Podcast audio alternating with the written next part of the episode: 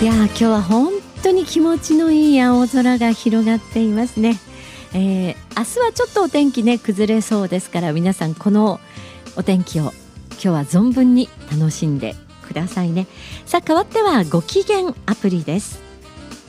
人町ラジオまちづくりサポートセンター登録団体をご紹介しています。今日は山割公園草刈りクラブのご紹介です。代表のゆきとさんからお話を伺っていきます。おはようございます。おはようございます。さて早速なんですけれども山割公園草刈りクラブとはどんなことをされているんでしょうか？はい。私たち山割公園草刈りクラブは横島小学校の跡地に作られた公園の維持や管理を有志で行っています、はい、クラブ名の山あり公園草刈りクラブは刈ることをなりわいにしている地元の床屋さんが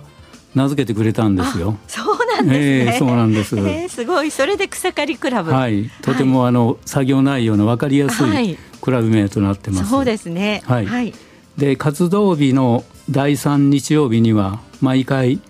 二十数名のクラブ員が参加してくださっています。草刈りクラブの活動内容は大きくは2つあるんですね。はい、1つ目なんですけど公園の維持管理そして整備です。除草や雑木の伐採に加えて公園をクジラの芝山、はい、クジラ網の庭、はい、ナチュラルガーデンフルーツガーデン、はい、そして四季の庭の5区画に分けて整備しているんです。いやすごい素敵です、えー、でこのクジラっていうのがすごく気になるんですけれども、えー、ですね。はい、はい、実はですねこの公園のクジラへのこだわりというのは、はい、町内の先祖の方たちがですね、えー、クジラ漁に従事されていたことに由来するんです。えー、そうなんですか。はい。はい、えー、これまで四季の庭には、はい、夏場には朝顔を植えたり、うん、秋口にはハーブを植えたりしたんですよ。はい、今後フルーツガーデンに梅とかオリーブ、はい、そういったものを植えて収穫できるようになったら収穫祭を楽しんだりですね。すえー、果実を使って梅酒やオリーブ油などの加工品を作ったりできたらいいなと話し合ってるんです。すごい夢が膨らみますね。えー、えー、すごい素敵ですね。それとですね、はい、2つ目の活動なんですけど遊歩道の整備もしてるんです。はい、遊歩道整備のきっかけなんですけど一律大学の都市経営学科根本先生からの公園物語を作ってみてはどうかとのご示唆からなんです。地元横島には飛びガス山大城山霧石山、うんはい、かまど山の4つの山があります、はい、子ども会や町内会がそれらの山につながる遊歩道を使って登山していた時代もあったんですね。うんそうなんですね、はい、でも年数が経つにつれ、はい、遊歩道は草木で覆われて通行も困難となっていました。はい、そこで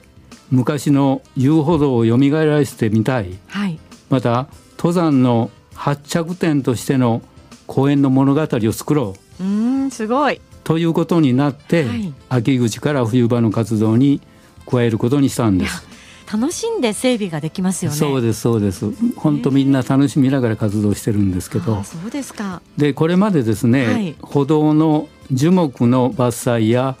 道案内の目印や看板、そして急な斜面にはロープを取り付けたりしたんですよ。すごいまたですね、はい、これちょっと遊び心なんですけど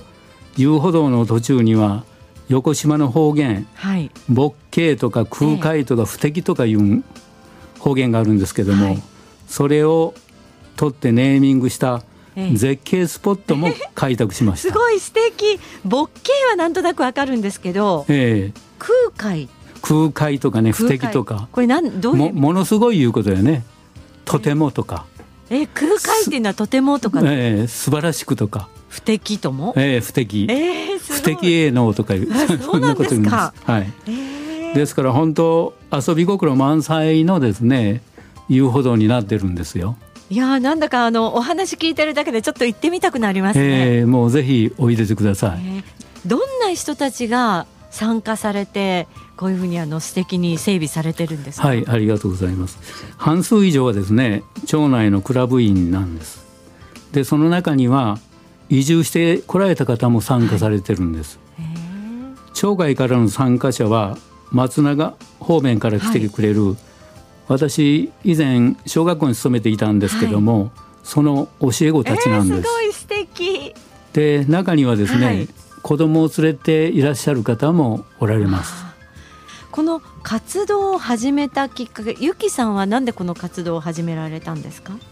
そうですね。あの実は山あり公園、それまで管理していた人たち、だんだん高齢化とともにですね、管理できる人がいなくなったんですね。はい、そしてまあ人口減少に伴って利用者が減る。うん、で遊具立派な遊具があったんですけどもそれも老朽化するいつしか雑木林に姿を変えていました。で私あの整備が行き届いた頃の公園を知っていたんですね。はい、ですからそんな荒れ果てた公園を見るのはとても見るに忍びないそんな思いでした。はい、で最初は行政に何とかしてほしいと話し合いも思ったんですが、全てを行政でやるのは難しいということから、ええ、住民有志で楽しみながらできる範囲で管理しようということになり、はい、その管理団体が山あり公園草刈りクラブで、うん、私がその代表をさせてもらってます。そうですか、はい、もうどのくらい関わっていらっしゃるんですか？2020年からですから、はい、もう4年目に入りますね。そうなんですね、はい、その間にも随分変わったんでしょうね周りが。変わったと思いますよ。えー、今後の展望予定はですね、はい、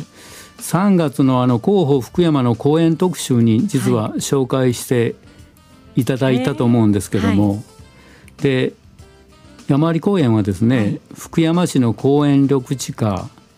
そして福山一律大学の根本研究室、はい、そして草刈りクラブがコラボしながら公園のリノベーションをしているんです。普通公園は現状を保つための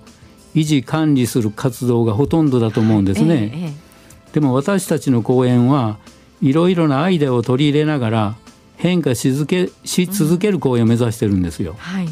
今後とも樹木や草花を植えながらにぎわい集い笑顔あふれる公園づくりを続けていきたいなと思っています。素晴らしい。ゆきさんにとりましてその活動はどんな存在になってるんでしょうか今。活動を通してですね人と人とのつながりや交友関係が深まったり、はい、あるいは広がったりしてきたように思うんですね。笑い声あり冗談ありで、はい、本当楽しく活動しています。一仕事したなと。そんな充実感が持ててます。さあ最後になるんですけれども山あり公園草刈りクラブからのお知らせをお願いいたします。はい、えー、三つお知らせをさせてください。はい、一つ目なんですけど、えー、先ほどお話ししましたように広報福山の3月号で、はい、山あり公園の取り組みが紹介されています、はい、あのまだご覧になってない方ぜひご覧ください。2つ目なんですけども3月末には滑り台付きの展望台が完成するんですね、はい、その完成イベントも予定してます、はい、まあ、具体的にはこれからなんですけどさまざまなイベント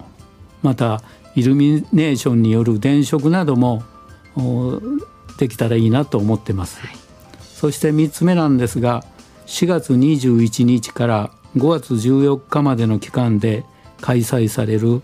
内海アートフェス2023の展示会場として2名のアーティストの作品が展示されます。